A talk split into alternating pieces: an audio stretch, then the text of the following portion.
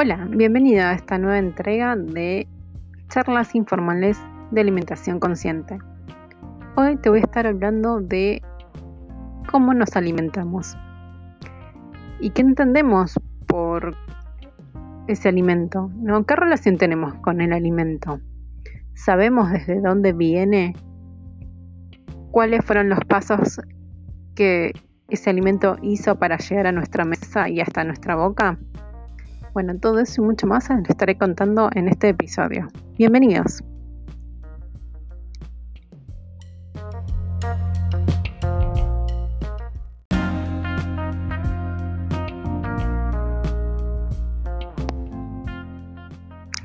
La relación con estos alimentos de manera ancestral, semillas, raíces, fueron guardándose de generación en generación y hoy en día uno puede llegar a seguir cultivando esos alimentos gracias a, a la información que se fue pasando de boca en boca y de familia en familia a lo largo de las generaciones. Esto también ha sido una información en la hora de prepararlo, a la hora de, cultivar todos los nutrientes que tienen esos alimentos. Y que ahora están volviendo a despertarse de una manera poderosa para que volvamos a tener esa misma calidad de, vida que teníamos antes y que quizás no sabíamos que la teníamos obviamente que han surgido otras cuestiones en donde la tecnología y la ciencia han avanzado a pasos agigantados y nos han ayudado en algunas cuestiones, pero quizás se hayan sobre extralimitado y a mi opinión eso ha hecho que se haya perdido un montón de información valiosa que tenía que ver con lo ancestral y con la forma de alimentarnos.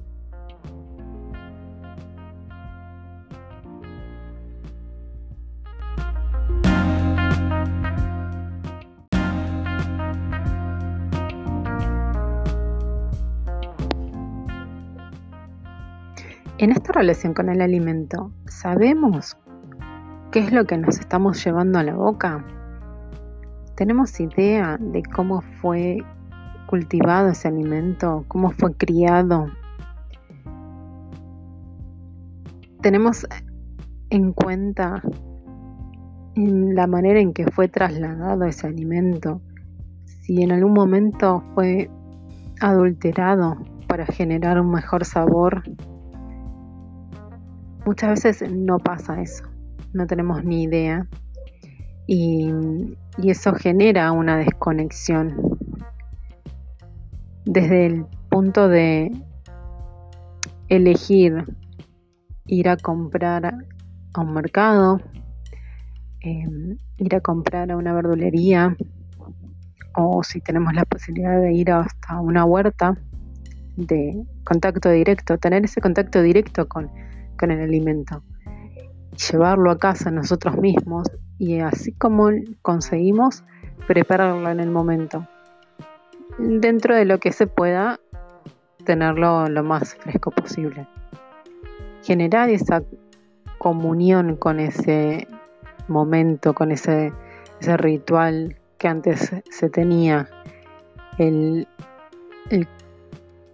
tener esa relación hace que estemos en contacto con nosotros mismos, con una parte de nosotros mismos que nos está mandando toda esa sabiduría y esa, esa información que nosotros necesitamos para seguir el día a día. Generalmente antes eh, era más usual estar mucho tiempo cocinando, cultivando, y hoy en día los tiempos que corren han hecho que la vida sea mucho más simplificada.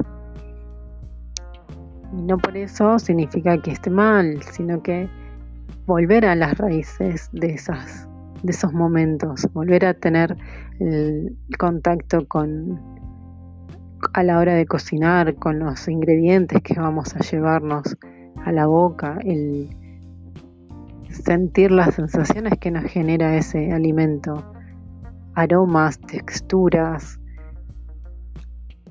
recuerdos, quizás un alimento que nosotros estamos preparando es una vieja receta de algún familiar, entonces eso nos remite y nos evoca muchos recuerdos y uno lo trata de preparar tal cual nos lo habían enseñado, entonces eso genera como una sensación cálida en nosotros, el querer reprogramar esa, esa receta, ¿no?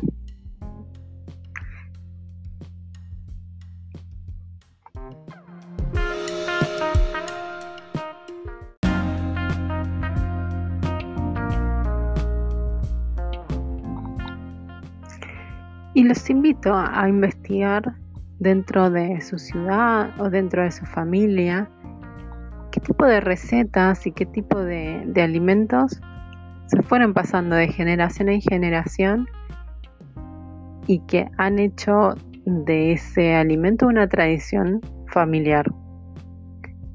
En lo, dentro de lo posible en su ciudad, en su país, qué alimentos hoy siguen prevaleciendo dentro de su mesa a pesar de las costumbres y que hayan cambiado un montón de, de circunstancias a lo largo de estos años. Bueno, esto ha sido todo por hoy. Les agradezco por estar del otro lado escuchando. Los invito también a que escriban mensajes y o sugerencias respecto a estos podcasts y con mucho gusto se las estaré respondiendo. Que tengan una buena semana.